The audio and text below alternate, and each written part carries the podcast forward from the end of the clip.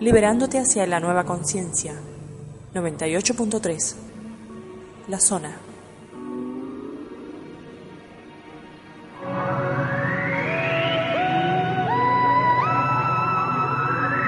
Nos importa y mucho tu opinión. Por eso en alternativa te esperamos los sábados a partir de las 15 horas. Queremos tu voz. Estamos convencidos de que tenemos que trabajar mucho y juntos por una humanidad mejor. Alternativa. Sábados 15 horas. Sumate.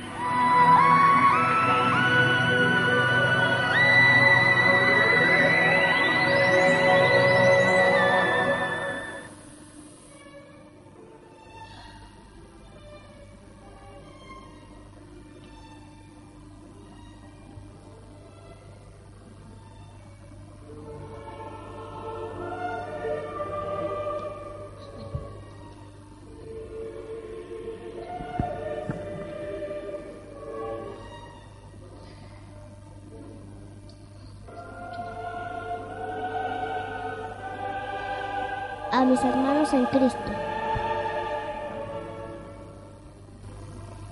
El amor que mueve los, los mundos.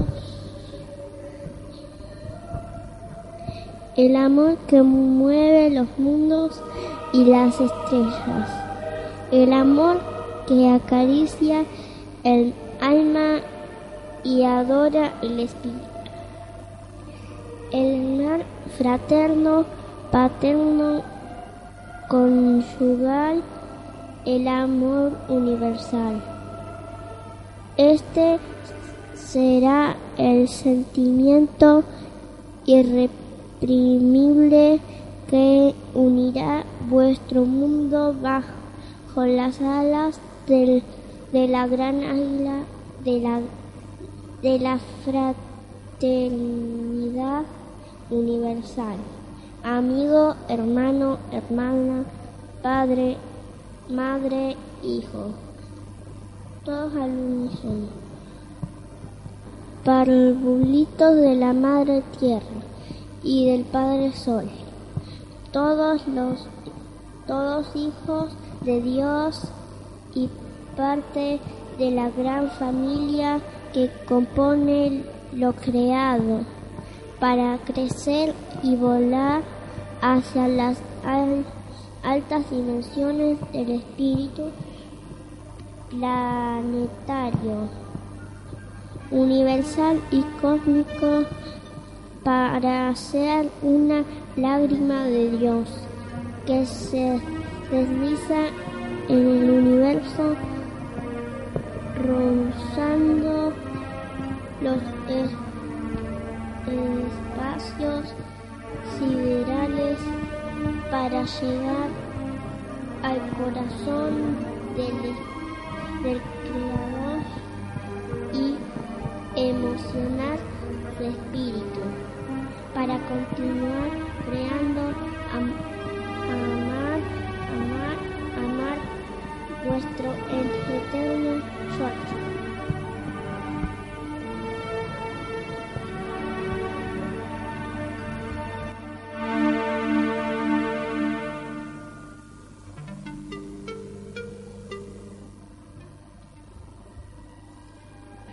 empezamos un programa más de alternativa, comenzando un ciclo de programas con la temática de la Navidad.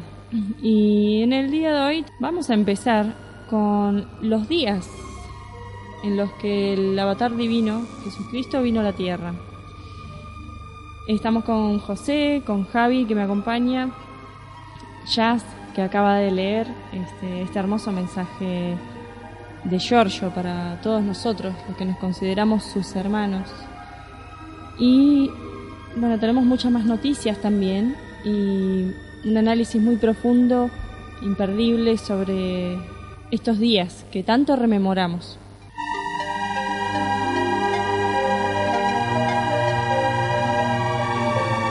Bueno, si se quieren comunicar con nosotros, lo pueden hacer al 2966 576323 y les recuerdo que nuestra página en Facebook es ahora es eh, la zona 98.3 FM Sí, tenemos una nueva página en Facebook que estamos eh, estrenando, así que lo pueden hacer a esa página.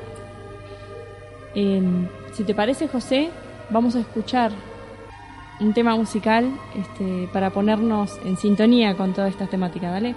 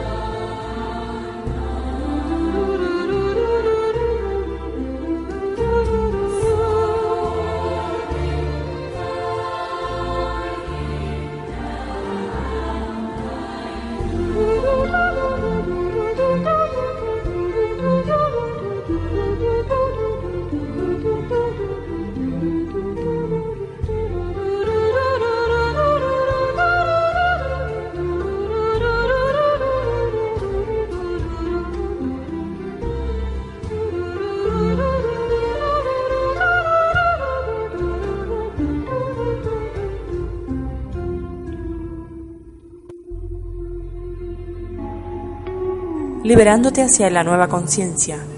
98.3 La zona.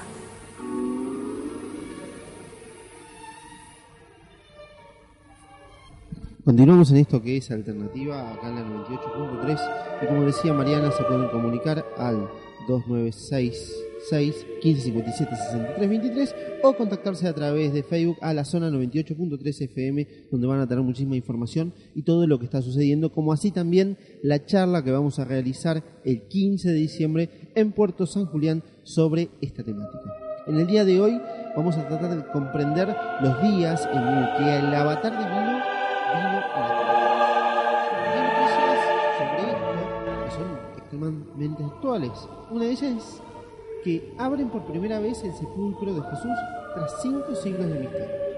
Un análisis de la roca en donde se depositó el cuerpo de Jesús podría contribuir a comprender tanto la forma original de la cámara sepulcral como también cómo evolucionó a través de los años este lugar de veneración. La tumba de Jesús fue abierta luego de siglos de misterio, el lugar más sagrado que el cristianismo está en proceso de restauración y esta ciudad de la vieja Jerusalén, eh, para ser más específicos, la iglesia del Santo Sepulcro, la tumba cuyo mármol principal permaneció sin tocarse desde 1557. En estos días, un equipo del National Geographic está grabando los trabajos de restauración que se realizan en ese lugar sagrado para miles de millones de personas. El revestimiento, dice la información de mármol de la tumba, fue retirado y nos sorprendió por la cantidad de material de relleno debajo de ella, explicó para esto Frederick Eiber, un arqueólogo de la misión. Será un análisis científico largo, pero finalmente seremos capaces de ver la superficie de la roca original en la que, según la tradición, se colocó el cuerpo de Jesús. El cuerpo de Jesús, luego de su crucifixión, fue depositado en una cueva de piedra caliza, según explica la tradición. Ocurrió en el año 33 de la era actual. La restauración está a cargo de un equipo científico de la Universidad Técnica Nacional de Atenas. Los arqueólogos trabajan sobre una estructura conocida como edículo, que al igual que la tumba anterior, está en proceso de restauración.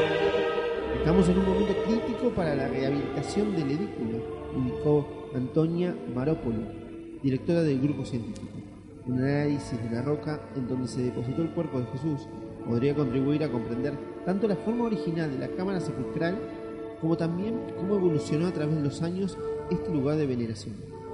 Las técnicas que estamos usando para documentar este monumento único permitirán al mundo estos hallazgos como si ellos mismos estuvieran en la tumba de expresó para esto Moropo. Marco Cosati un informe explicando los fenómenos electromagnéticos extraños en el Santo Sepulcro. Y se generó una pregunta, la conexión con la sábana santa. Me impresionó entregado la noticia publicada por Aleteia, que es la noticia que acabamos de leer, sobre la labor del Santo Sepulcro de Jerusalén. Durante la eliminación de la placa de mármol que cubría el lugar donde la tradición dice el Señor que se produjo, fue enterrado entre el 26 y 28 de octubre, científicos y religiosos han tenido acceso al sitio.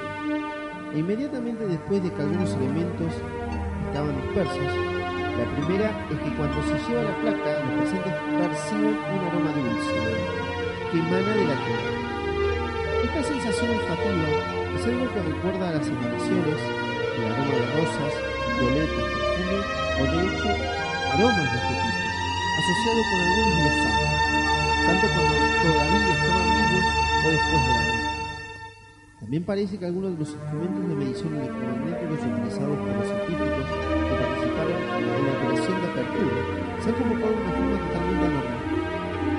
Fueron colocados en posición vertical sobre la piedra, en el que se desea o se indica que el cuerpo fue bajado de la herida con la montaje de Cristo, trabajaron con trastornos o no funcionaban en absoluto los Según Aleteia, el director de la obra, Antonia Marópoli, dijo que era difícil imaginar que alguien ha puesto en riesgo su reputación por un truco publicitario.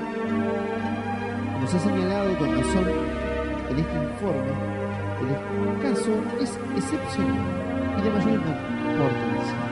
Fue la primera vez en casi dos mil milenios que los científicos fueron capaces de entrar en contacto con la piedra original en la que se colocó el santísimo cuerpo de Jesucristo, envuelto en paños mortuorios, la más famosa de las cuales es la sábana santa. La sábana santa, que al leer esta noticia, indica el autor, me de la hipótesis avanzada por Giuseppe Marquesini y el trabajo llevado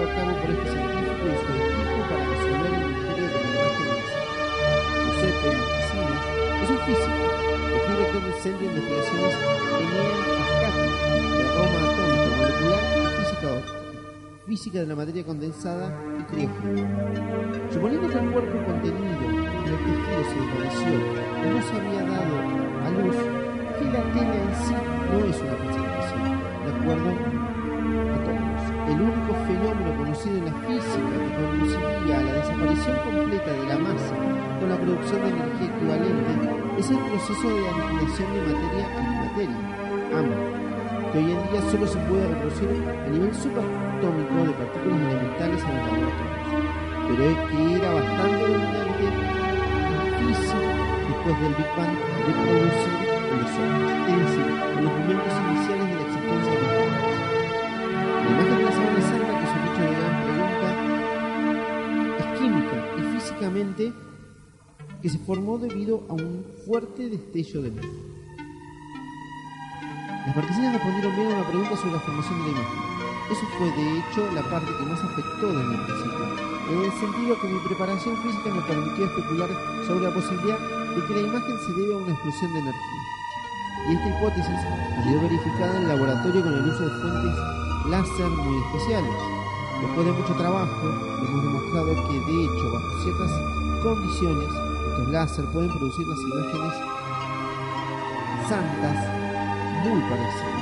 Está claro que con estas fuentes se simuló una explosión de luz.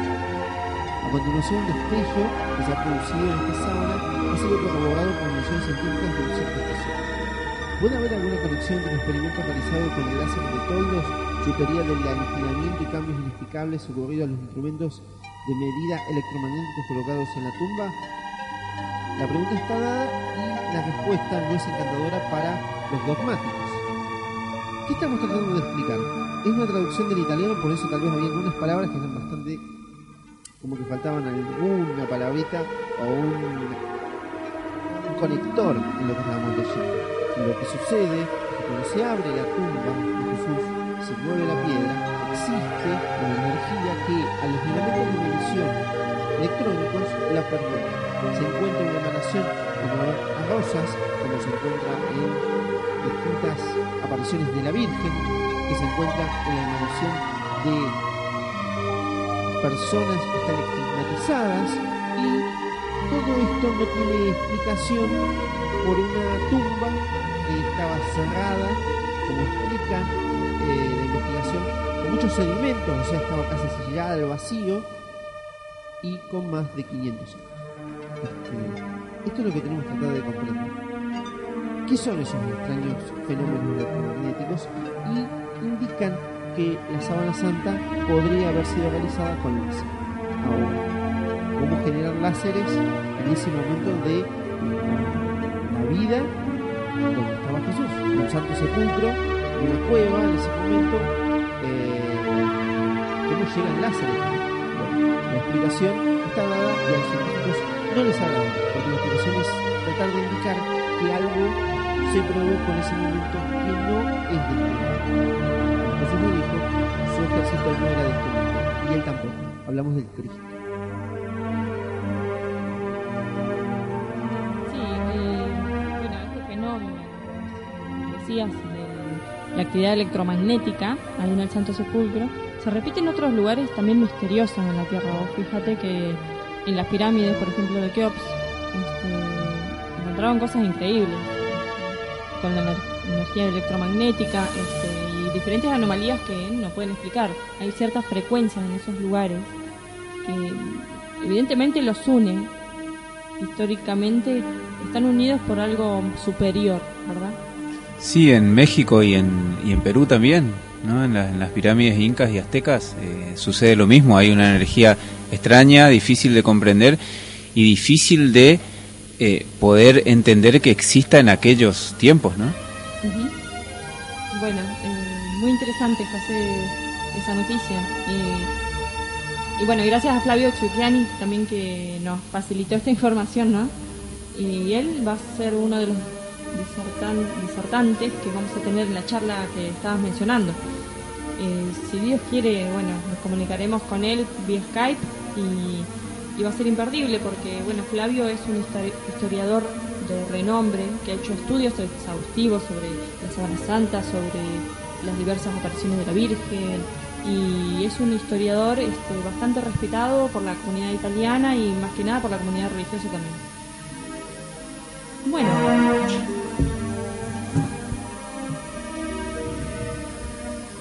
vos hablabas, José, que en los días en que el avatar divino vino a la Tierra, que ocurrían ciertas ciertos fenómenos también, ¿no? Ciertos fenómenos incomprensibles para ese momento de la humanidad. Eh, hace dos mil años, que no había tecnología, en que eh, algunos fenómenos no se podían explicar, se consideraban milagros, ¿verdad? Y los creyentes lo tomaban así y bueno, y lo- no lo investigaban mucho, no se lo preguntaban mucho, me imagino, sino que lo asumían como algo milagroso y del cielo. Bueno, vamos a hacer una introducción a este tema. La Navidad, tal como la conocemos hoy en día, se basa en la tradición religiosa, ¿no? Del nacimiento de Jesús. Eh, sabemos que luego está la celebración de los Reyes Magos y bueno, hoy en día se le adosa eh, los milagros hechos por Santa Claus, Papá Noel o como le quieran llamar, ¿no? San Nicolás también le dicen. Pero sin embargo las fiestas navideñas, eh, como para acotar un dato histórico, se empezaron a celebrar recién a partir de la Edad Media, ¿no? Y fueron los papas de aquella época quienes fijaron la fecha del 25 de diciembre. Precisamente para que los fieles a la iglesia prestasen menos atención a las fiestas paganas del solsticio de invierno y más a las celebraciones religiosas. Incluso el típico árbol de Navidad que armamos hoy en día tiene un origen celta, dicen algunas escrituras. Y bueno, y algunos teólogos, eh, haciendo análisis, eh, estu- estudiando este asunto y basándose en los textos de los evangelios, propusieron datarlas en diferentes fechas al nacimiento de Jesús, ¿no? Para Navidad. Como el 6, el 10 de enero surgió, luego el 25 de marzo, eh, otros el 15 y el 20 de abril, etcétera. ¿no? Pero recién en el Papa Fabián, en el año 236, eh, des- descartó toda esta especulación y calificó de sacrílegos a quienes intentaron determinar la fecha del nacimiento de Jesús. Bueno, luego de diferentes análisis, ¿no? hasta el día de la fecha, sobre los hechos que relataban en esos días, ya les digo, como los textos de los evangelios, diferentes eh, relatos que hablan sobre determinada época del año en torno a esos días, eh, dispusieron que el 25 de diciembre eh, fue fijado, bueno, y fue fijado por el orbe católico como algo inamovible, hasta el día de hoy. Ahora quiero hacer una, un breve recorrido por los hechos y los personajes que rondaron eh, estos días del nacimiento de Jesús, ¿no? Y, y que es bueno analizar eh, y descubrir. Y todos estos relatos es una síntesis de algunos, algunas, eh, algunos escritos de profetas, visiones de algunos videntes, de contactados y también de transcripción de las escrituras.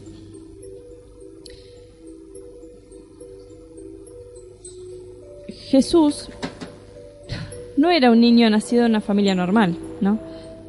Como la gente común de ese lugar, de, de Nazaret, ¿no? Sino que ya su madre, María, y su padre José, eh, su vida completa fue plagada de circunstancias que determinaron un- una disposición tal para que el milagro del amor cósmico sucediera. María o Miriam, también se la suele encontrar con ese nombre en las escrituras, era una joven recientemente huérfana que había quedado al cuidado de los sacerdotes del templo de Jerusalén, donde tejía junto a las vírgenes de Sión para los sacerdotes diseños del, del templo, donde ella este, había querido prestar servicios desde temprana edad. Era una joven dulce y silenciosa, hija de seños, pues de pequeña había crecido en una familia que seguía las escrituras de Moisés.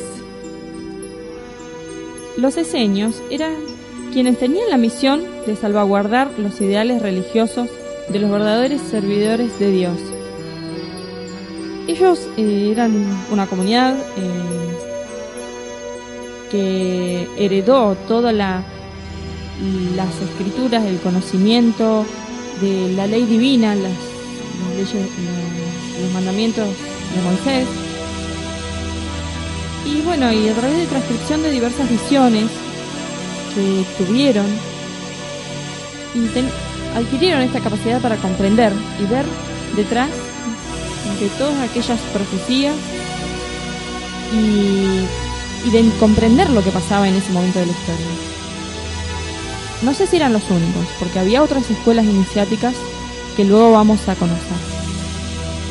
Ellos conservaban y enseñaban, como decía, los diez mandamientos de Moisés, de las sagradas tablas, que era lo único que, que no había sido adulte- adulterado hasta, esa fecha, que no se había desvirtuado y y bueno, desplazando ritos antiguos como los sacrificios sangrientos que hacían en, en el templo, ¿no? En- incluso hasta el momento en que María estaba en el templo. Y que bueno, que dicen las escrit- algunas escrituras, por ejemplo de Ana Catarina Emmerich, que parecía un matadero más que un templo.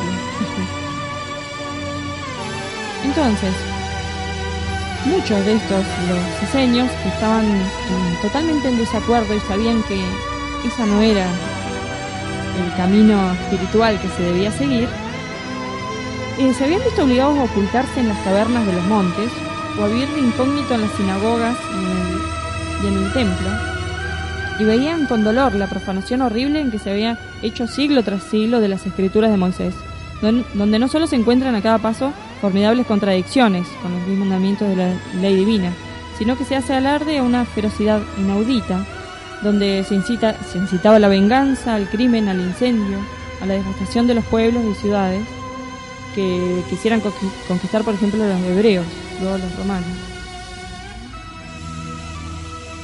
Bueno, así todos los esenios en ese momento que se permitieron alimentar ese sueño habían sido condenados a muerte, acusados de innovadores, de hechiceros, de perturbadores del orden, de sacrílegos. Juan el Bautista, que creció en esa comunidad, era uno de ellos. Eh, él los- les apuntaba el rostro y, y los acusaba a, a los fariseos, a los a los eh, digamos altos sacerdotes del templo, pero él les apuntaba en la cara y les decía todo esto. Bueno, así fue que María, cuando María y José se casaron y fueron a, Nazaret a vivir en una, en- una humilde casa, lo que ocurrió después, en los meses previos al nacimiento de Jesús, podremos decir que merecen un relato metafísico espiritual. María, en ese momento, que accedió a irse a casa de José, comenzó a sentirse envuelta en una luz cálida y amorosa que le hablaba de ratos y que en su interior comenzaba a gestar un amor infinito, incomprensible para la plebe, pero que José podía percibir como si esa joven estuviera envuelta en una divinidad y felicidad eterna.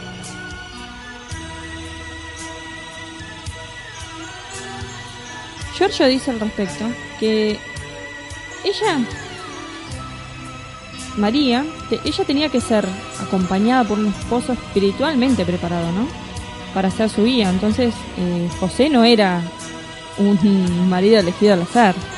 Que el, el ¿cómo se dice? El que estaba en más alto cargo en el templo lo escogió al azar, ni nada así. Sino que, de hecho, José era un iniciado en las escuelas de señas y era muy, muy abierto sobre las mujeres, a diferencia de quienes seguían la severa ley de Mo- Moisés, que era bastante patriarcal, ¿no? Porque si no hubiera sido así, en el momento que fue concebida, la ley le habría impuesto el repudio. En cambio, él entiende que es una voluntad de Dios. Entonces, eh, llega a ser su instructor. Y es él quien la inicia. En el momento en que la Virgen María dice sí y la semilla de, Cristo entra en su seno, ella deja de ser discípula de José y en cambio ella y el niño se convertirán en guías de José, quien en ese momento está, está terminando su misión. Bueno, lo que la Iglesia Católica dice al respecto de los días de expectación, o sea, los días previos al nacimiento de Jesús, no da muchas explicaciones. Más que atribuir eh, la felicidad de María a la expectativa de la promesa que el ángel le había anunciado. Ella ya sabía porque el ángel eh, ya le había se le había presentado y le había dicho lo que iba a suceder. De hecho, María sabía, o por lo menos presentía, que podría llegar a ser ella, según las profecías, por su descendencia y demás, que podría llegar a ser la madre del Mesías tan esperado. En otros escritos dice que ella ya lo sabía. Pero bueno, vamos a hacer un... Vamos a ir de a poco. Lo que ocurría, según... eh, esto lo saco de unos... De unos escritos de Josefa Luque de Álvarez y Larión de Montenevo. Dice, lo que ocurría, lo que sentía María y los que se le acercaban podían percibir eran los seres de luz. Los arcángeles de la Confederación Cósmica, o sea, mayores que los seres de luz, eh, las milicias de Adonai, encargados de la creación de las formas, que iban y venían y rondaban en torno a ella envolviéndola de vibraciones que se pueden transcribir como un amor infinito, que es la única intención del Espíritu Santo. Entonces María era consciente de esto, porque estos ángeles o seres le hablaban de a ratos, preparándola para su misión, aunque no hablaba al respecto porque las enseñanzas y señas así decían, más bien mantenía un estado de contemplación y oración. Y así a José, que en visiones le vaticinaron lo que ocurriría, o sea, él también sabía lo que estaba pasando. Ese resplandor que envolvía a María, y imagino que era bastante visible a la vista de cualquiera, era solo una de las manifestaciones que llamaron la atención de los vecinos y la gente de Nazaret, ya que en algunas noches se veían luces, como nubecitas doradas y de colores, que subían y bajaban sobre el techo de la casa de José. Imagínense, si no sería un poco llamativo, ¿no? Para esa época, que suban y, bajen luces del techo de tu casa. Entonces eh, empezaron a ser acosados por algunas personas y, y bueno, le llovieron preguntas y empezaron a crearse rumores acerca de las luces misteriosas y del comportamiento de María, de forma tal que José en ese momento se vio obligado a llevarla a Belén, a casa de Sara, que era una tía de María. Como tenían niños, tenía más niños que eran del matrimonio anterior de José. José era viudo y había quedado con algunos niños de- con todos sus niños, mejor dicho. Si no recuerdo mal, eran cinco. Entonces eh, los dejan al cuidado de unos parientes y parten hacia Belén, donde los esperan Sara y Elcana, sus tíos. Y ellos mismos les revelan unos sueños extraños que habían tenido en torno a María. O sea, había muchos, eh, muchas señales que indicaban que algo pasaba en torno a María en ese momento. Y muchos en muchos puntos del planeta vamos a decir sucedía algo similar. En el cosmos vamos a decir. ¿por qué digo esto? en esos momentos también ocurría un, un hecho inédito. Se, se alineaba Júpiter y Saturno que son los planetas más grandes del sistema del sistema solar los científicos astrólogos de ese momento, que seguían de cerca este suceso, sabían que estaba cerca la venida del Hijo de Dios en la Tierra. Entonces, María, José, Sara y Alcana fueron los únicos seres humanos que presenciaron el advenimiento del Verbo de Dios Y bueno, en ese momento cayeron en hipnosis extática, por una fuerza de vibración tal de este gran espíritu que torna- tomaba posesión de su materia para una vida terrestre. Tal es así que cayeron en un desmayo. Y bueno, Giorgio dice al respecto eh, que el nacimiento de Jesús, además, en ese momento, además del buey y del asno, estaba presente una partera. Y dice que durante el trabajo de parto, la Virgen sufrió mucho, pero en el momento del parto hubo una intervención astral de los, de los seres de luz para evitar que el útero, el útero de la Madre Celeste, que era virgen, se desgarrara y para disminuir su dolor. Ellos, los seres de luz, que son dueños de la vida y de la muerte, pueden hacer esto y mucho más. Entonces, eh, la partera vio que cuando el útero se abrió y el niño salió de una esfera de luz. y que en ese momento le servía de calmante. Probablemente después de 2000 años, por el shock, la partera todavía esté vagando por Israel contando este hecho. Esto dice George a modo de, de un poco de risa, ¿no? Pero debe haber sido bastante choqueante, ¿no? Ver salir una esfera de luz eh, con un niño adentro, con un bebé. Bueno, y, esto también. Sobre la gruta había una gran astronave de luz, aquella a la que la, tradición llama como la estrella cometa. Y como no había nadie que estuviera allí para rendir eh, homenaje a su rey, al rey del universo, los seres de luz se presentaron a los pastores y los enviaron a adorarlo. Estos seres son los mismos ángeles justicieros que querían intervenir para impedir la crucifixión del Cristo. Una especie de rebelión entre las regiones angélicas y Astar Yeran, que es el comandante, el arcángel de la justicia, que, obra en el nombre de Cristo, los calmó inmediatamente. Bueno, eh, sigo con el relato de, de esta vidente, de Josefa Luque de Álvarez. Cuando Sara despertó, alzó en sus brazos al pequeño que se quejaba. En ese momento, tres seños de las afueras de Belén observaban desde su casa un espectáculo cósmico de Saturno y Júpiter, y las luces, azules, rosas, doradas, que subían y bajaban en el cielo formando figuras humanas, desde la gruta, ahí donde estaba, donde estaban. Siguiendo estas luces llegaron hasta la casa del Cana donde se esfumaban y encontraron y se encontraron con la profecía que se hacía realidad. Les contaron a los eseños las visiones, las visiones que habían tenido para confirmar sus cuestionamientos. El profeta anunciado había llegado a la tierra y alrededor suyo los cinco presentes dieron alabanzas al Altísimo y se arrodillaron en oración. Y se quedaron luego todos atentos a los relatos de José.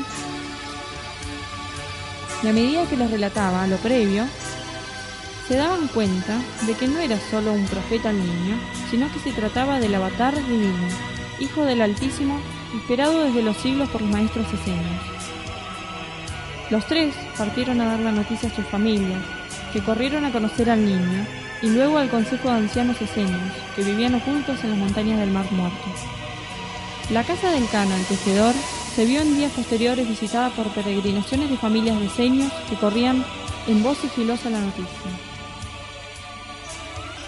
Los ancianos enseños recibieron la noticia y escucharon los relatos de los viajeros, y luego de verificar los hechos en las escrituras que tenían sobre antiguos lienzos, en la cueva donde se escondían, y a menudo dialogaban con algún profeta de otros tiempos, ya sea eh, Elías, Ezequiel, Samuel, Isaías, Jonás, comprobaron esta profecía. El Hijo de Dios ya estaba en la tierra, y ellos habían cumplido bien con su misión, preparar el sendero con las enseñanzas espirituales, llenando las almas de los iluminados con el conocimiento cósmico y divino, con vibraciones fraternas que los elevaban hasta hacerlos capaces de grandes sacrificios y de inauditos esfuerzos. Hacía tantos años que sus ancianos maestros les impulsaban a rogar a todas horas del día al Señor que mande su luz sobre la tierra, que perecía en sus tinieblas. Estos diseños, que fueron fueron los cristianos del primero y segundo siglo, hasta que la inconsciencia humana empezó a oscurecer la excelsa figura del nombre de Dios y a perseguir como heresiarcas a los que luchaban para conservar su doctrina, tal como la habían bebido de su inteligencia superior. Y como había resonado para otros, para todos los eseños, refugiados en sus santuarios, también había resonado en otras escuelas, las escuelas ocultas y secretas de Gaspar, Melchor y Baltasar, la venida del avatar divino. Estas formaban las cuatro escuelas en que en ese entonces estaban en sintonía con las enseñanzas crísticas de la humanidad. Cuando los tres magos, entre comillas, llegaron a Judea, se dieron cuenta que se hablaba del Mesías en secreto, y ocultándose del rey, así preguntaron, ¿qué país es este en que baja el avatar divino y aquellos que lo saben y le esperan deben ocultarse como bandoleros perseguidos por la justicia. A los que le respondieron, el rey de Israel teme que pueda surgir un hombre capaz de unificar el pueblo y levantarlo en armas contra él. Pero para el pueblo hebreo era todo, todo un solo aspecto en aquella hora. Un Mesías Salvador que, empuñando el cetro de David y Salomón, levantara a Israel por encima de la poderosa dominadora de los pueblos, Roma. Solo los eseños sabían que la humanidad terrestre estaba tocando el límite de la tolerancia de la divina ley, que marca el aniquilamiento para los rebeldes incorregibles. Y por eso no esperan un Mesías rey de Israel, sino una encarnación de la divinidad, un reflejo de la suprema justicia, un Dios hecho hombre. Cuando el niño ya tenía 10 meses y 25 días, cuando fue cuando del oriente llegaron hasta su cuna. Antes eh, de ser introducidos, cambiaron su rústica indumentaria de vendedores ambulantes por las graves severas vestiduras usadas en las respectivas escuelas para los días de grandes solemnidades. El blanco y oro del indostático, el blanco y turquí del persa, el blanco y púrpura del árabe, y sus diademas de tantas estrellas de cinco puntas como graduaciones habían subido en la escala de las purificaciones y de las conquistas del espíritu. Ante la sorpresa de María, fueron presentados por los diseños como amigos de las escuelas lejanas, y los tres, con sus escribas, formando un círculo cerrado en torno a la cuna del niño, los extranjeros y la familia de Jesús comenzaron el minucioso examen de las antiguas escuelas del conocimiento superior para cerciorarse de que el pequeño cuerpecito reunía en sí las condiciones físicas propias para una encarnación del avatar divino, y dejaron asentado, donde los sabios ocultistas y astrólogos, de igual manera como habían hecho con Krishna, Buda y con Moisés. En ese momento el diálogo de las cuatro corrientes filosóficas comprendieron que la fuente era una sola. ¿Y quién era Jesús? Este Mesías que alborotó a todo el pueblo de Palestina. ¿Quién era antes de encarnarse en la tierra?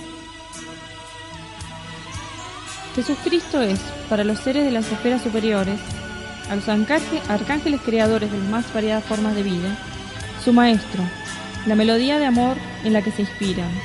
Jesucristo es la manifestación divina más pura del amor. La humanidad, inconsciente, quiso encontrar el milagro en la formación de esta pequeña porción de materia física humana. Pero el más estupendo prodigio estaba muy arriba de todo eso estaba en el amor soberano de un glorioso y puro espíritu, de un ser de séptima dimensión que deja sus altísimos designios para hundirse temporalmente en las sombrías regiones del pecado y del dolor, arrastrando consigo, como un torrente purificador, todo el amor de su cielo.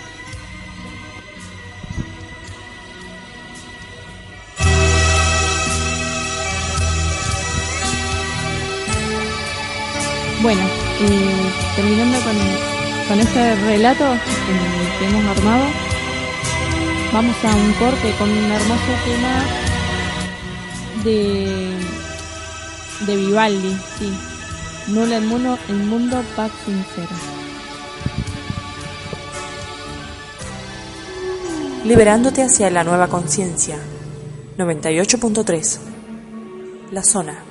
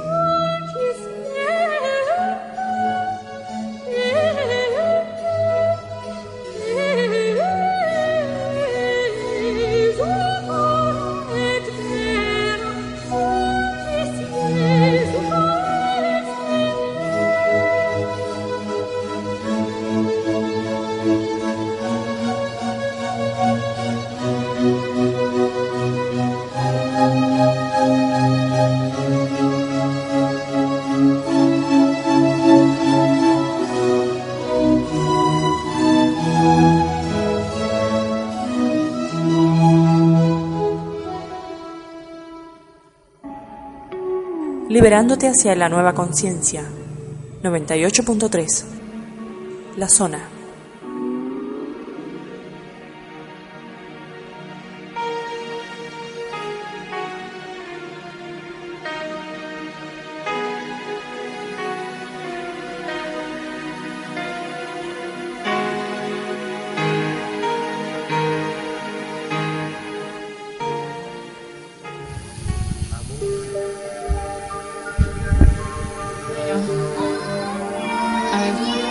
Podemos bajar un poquito la cortina, José.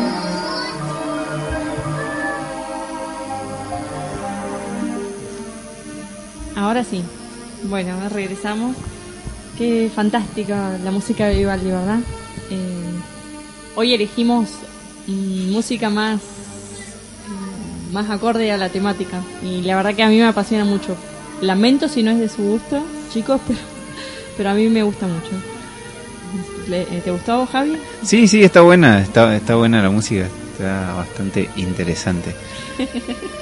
Está bien. Es en latín. Sí, música, música igual que, que proviene de, de, de muchísimos años, por, por lo que leía en, en el libro de la civilización adámica, donde eh, después estos eh, seres encarnados en Beethoven, en Wagner, eh, después pusieron a, a nuestra disposición este tipo de sonidos. ¿no? Claro, inspirados por melodías divinas, podemos decir. Exactamente. Sí, vos sabés que Giorgio dice que todos estos profetas, seres, eh, seres superiores que se encarnaron en la tierra, eh, muchos tuvieron vidas paralelas en las cuales desarrollaron la creatividad al máximo. Y una de esas, uno de esos ejemplos es Vivaldi. Podría llegar a ser la vida una, digamos, un ser bastante especial, ¿no? Eh, otro, Johann Sebastian Bach, Mozart, que utilizó este la matemática mm, eh, divina para componer muchísimas de sus obras. Y obviamente están inspirados por, por algo divino para hacer semejantes creaciones. Sí, en referencia a estas encarnaciones que, que decías vos, ¿no? Eh, eh, también nos lleva siglos atrás a, a las, a, la, a la época de la, de la civilización adámica, donde también se daba, daba lugar a, esta misma historia, ¿no? Del nacimiento de- del Verbo de Dios, eh, donde dos niños, eh, Adamú y Evana, e- eran trasladados a cavernas lejanas, lejos, lejos del- de la contaminación tanto carnal, espiritual eh, de los hombres ¿no? De, de ese momento. Ellos eh, eran descendientes de, de, de la Atlántida. y entonces estos niños eh, fueron a, a la caverna de un, de un mago atlante, como ellos lo llamaban, que era Gaudes, para ser eh, ahí cuidados por cuidados por la esclava de la, de la princesa, de la princesa Sofía, para, para mantenerlos sanos, para mantener sus cuerpos sanos y sus espíritus sanos, así eh, poder dar vida después a, a- un cuerpo, a un cuerpo carnal y espiritual sano para la venida del verbo de Dios que fue, fue Abel. ¿no? Ay, qué, qué interesante. ¿Y vos podés saber de qué época estás hablando de Adamo y Ivana? ¿Cuántos años antes de la venida de, de Jesús? Miles. Eh, miles y miles de, de- de años anteriores, ¿no? Estamos hablando de la época eh, del- en la época de la Atlántida, donde, donde ese país se llamaba Etea todavía, eh, todavía no tenía ese nombre, ¿sí? Y inclusive antes de, antes de Moisés, ¿no? Obviamente. Eh, entonces, eh, donde existían estas escuelas donde seguramente fueron después, mucho tiempo después, de- se trasladaron a la escuela de los esenios, ¿sí? en este caso, en esta época eran la, la escuela de los cobdas, ¿sí? de donde eran, eh, de donde fueron egresando muchos de los esenios, ¿no? después, eh, después esenios, ¿no? Eh, que eran escuelas espirituales, donde ahí se concentraba mucha energía del cosmos y mucha eh, y mucha energía espiritual y, y mucho de esto de, de- de las enseñanzas crísticas, ¿no? de donde donde obviamente eran los, los principios, el amor, la fraternidad y, vivían en paz y en armonía.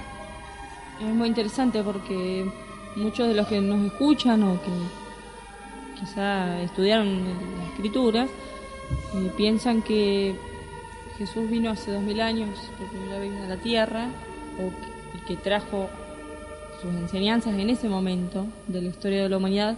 Sin embargo, por lo que me estás diciendo, parece ser que mucho antes ya sus enseñanzas recorrían la humanidad. Sí, sus enseñanzas recorrían antes la humanidad y antes, es más, sus enseñanzas antes se aplicaban más que muchos siglos después, porque eso, esas escuelas eh, de Cobdas, eh, con, los, con el tiempo y, con, con, los siglos que se fueron sucediendo, se fueron, se fueron eh, transformando en otra cosa, ¿no? Estos líderes que eran de, desde dentro que era llamado Faraome en ese entonces, que era el líder espiritual ¿sí? de, de, de, la casa, de las casas de Numú, que le decían ellos, ¿sí? Eh, que, eran, que eran escuelas espirituales, así como de las que salieron Baltasar, Melchor y Gaspar. ¿sí? Y, y bueno, pero espirituales con, y científicas. Espirituales y científicas, exactamente, que sí, ellos podían, ellos vieron todo, todo este este nacimiento inclusive mucho antes de que pase porque se podían trasladar eh, en, el éter sí muchos siglos anteriores o muchos siglos posteriores. Entonces ellos eh, sabían sabían de todo este suceso por eso justamente cuando en el nacimiento de Adamú y Evana son los encargados de guiarlos hacia las cavernas para que se mantengan ahí a salvo de todo, ¿no? a salvo de todos los hombres y a salvo de todos los eh, a ver, los vicios de los, de los hombres, tanto carnales y espirituales. Después esto se deforma, ¿no? Se transforma en otra cosa y bueno, los faraones pasan a ser los faraones, ¿sí? Uh -huh. Pero ya contaminados de ese... Ansias de poder. De, de, las ansias de poder, exactamente, uh -huh. las ansias de poder y, y, y, esclavizando a muchas personas que sí. no, no era justamente lo que ellos profesaban o los que sus antecesores profesaban muchos siglos anteriores. Está buena la aclaración esa. Digo, ¿qué nos pasó como humanidad? Porque si en ese momento, hace miles y miles de años, estaban en una evolución espiritual alta, podremos decir, en que tenían acceso a ese tipo de tecnología, entre comillas, eh, hoy estamos, en, nos vemos y estamos en una evolución espiritual bajísima. Y todo siempre se torna, ¿no? Hasta en esos siglos inclusive, donde... Eh, Adamú y Evana no encuentran encuentran un chico a la, a la veda de, de, un río que, que, lo llamaron Caíno y bueno y pasa a ser el hermanastro de Abel que, que es el que el, en el que encarna el verbo de Dios no y bueno todo se torna en cuanto al, al, odio que sentía o la envidia o el recelo que sentía Caíno respecto de Abel por, por lo que él significaba para para para todos los demás eh, de estas escuelas que percibían justamente la emanación de amor y la emanación de espiritualidad que es radiante que salía de esta de esta criaturita, ¿no? Y que en ese entonces era muy chica, pero ellos sabían espiritualmente, lo sentían y lo podían ver en sus sueños, que, que era justamente el verbo de Dios encarnado en, en Abel, ¿no? Qué fantástico. Y, bueno, eh, pasa que hoy cuesta eh, hacer una podemos decir un ensamble entre esto que hablamos como videncia no estos dones espirituales y con la realidad eh, sin embargo en esos momentos era algo natural digamos. Alguien tenía un sueño profético y, y se lo contaba a alguien y no podían dudar de eso. Era, se tomaba como tal. Sí, era, era tomado naturalmente, como vos decís, justamente porque existían estas escuelas espirituales donde, donde la gente podía aprender. Es más, eh, eran escuelas apartadas, las de los hombres, la de, los, la de las mujeres, y, y las escuelas estas tomaban justamente a las personas que, eh, que más sufrían o que más... Eh, dolores de, espirituales tenían, ¿no? Dolores del alma que tenían, los tomaban y los, y los, y los preparaban para que puedan eh, ser seres más limpios en espíritu.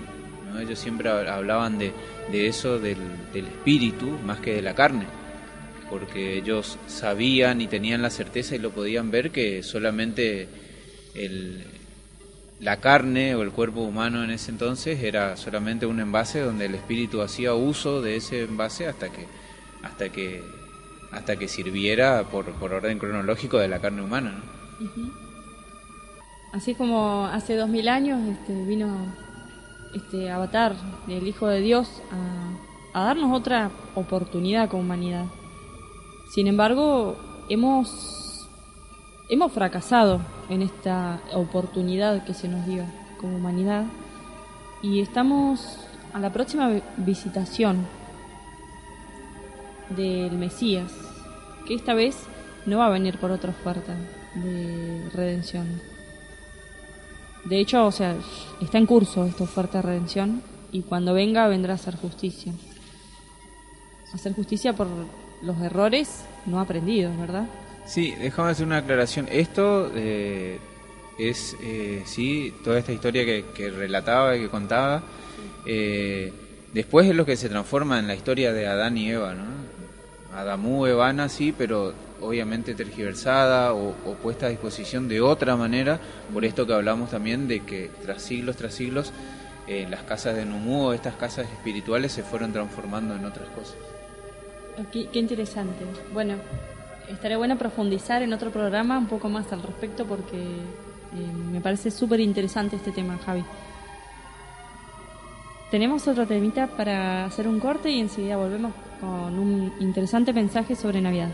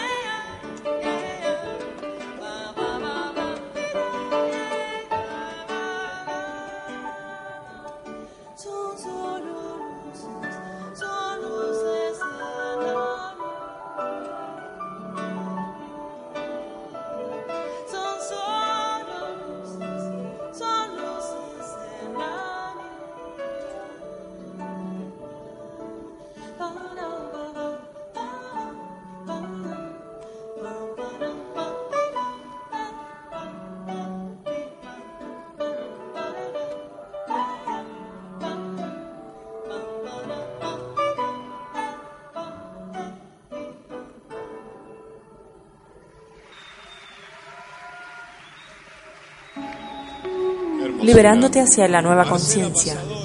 98.3. La zona.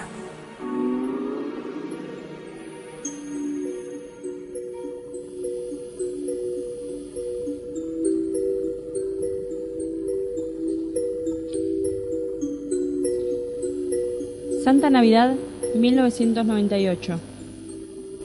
La visitación está en curso. Las promesas de hace dos mil años hoy se cumplen. El reino de Dios ha descendido en medio de vosotros. El Apocalipsis está en pleno desarrollo con la batalla del Armagedón, la lucha de las tinieblas contra la luz y de la luz contra las tinieblas. La visitación está en curso. Pero ¿cuántos son los que verdaderamente se dan cuenta de que mi presencia es visible? Camino en medio, en medio de los hombres, muchos permanecen indiferentes, otros se interesan, otros, movidos por piedad o por la luz interior, se acercan atraídos por los signos. Ha sido dicho, no os dejaré huérfanos, retornaré en medio de vosotros. Hoy la promesa se ha cumplido. Camino en medio de vosotros sin ningún poder humano o material, y solo pido con humildad para recorrer las vías del mundo de la materia, sirviéndome de un simple instrumento que con los signos de mi pasión transmite el mensaje de Dios y acusa a los asesinos de la vida. Unos no me creen y otros se ríen de mí. Algunos me tienen respeto y solo pocos, poquísimos, imaginan quién está detrás de esta figura de hombre simple. Todavía no puedo decir, aquí estoy, soy yo, y manifestar la potencia y la gloria, porque esto está reservado para el día y la hora que nadie conoce. Recordaos, aquel día y aquella hora son el día y la hora del Padre, y el día del Padre será también mi día. Entonces en aquel momento me verán como nunca me han visto, simple y sin adorno en la figura humana, sin hábitos reales, sin vestidos de oro y plata, pero con los poderes espirituales y humanos que vienen de mi Padre, para juzgar a los vivos y a los muertos. Muchos me han traicionado, otros me traicionarán y muchos otros se reconocerán en la, justa causa a la que estoy sirviendo junto a otros hermanos y discípulos esparcidos por el mundo. La visitación está en curso. No estoy solo, están conmigo los hijos de las estrellas y los profetas que en Oriente y Occidente os han visitado ya durante vuestra historia. Se vuelven a despertar aquellos que junto a los hijos de las estrellas viajarán al cosmos. Se vuelven a despertar los últimos que serán los primeros, la nueva generación. La mayor parte de los hombres, presos del materialismo, más desenfrenados, festejan una Navidad que no existe y un nacimiento ya acontecido hace dos mil años.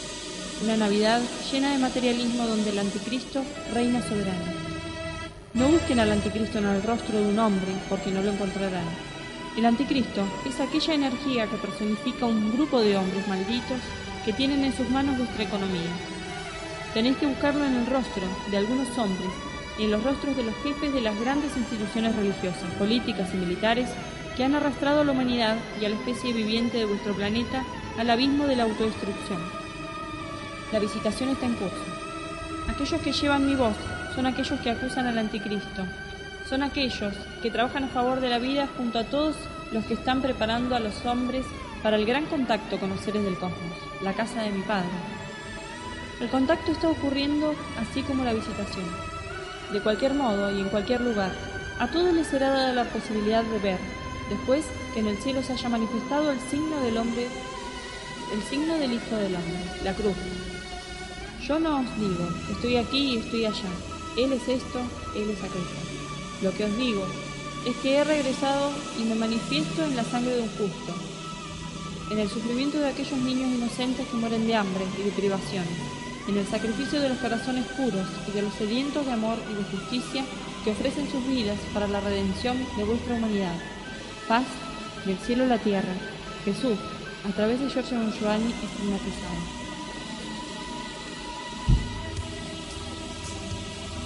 Bueno, le damos las gracias a todos eh, los que están del otro lado por seguirnos sábado a sábado y los invitamos a entrar en las páginas mm, de las cuales sacamos esta alguna de la información que dimos hoy, que es un punto en el, en el infinito.com o del cielo a la tierra.com.ar y también antimafia2000.com, antimafia2000argentina.com.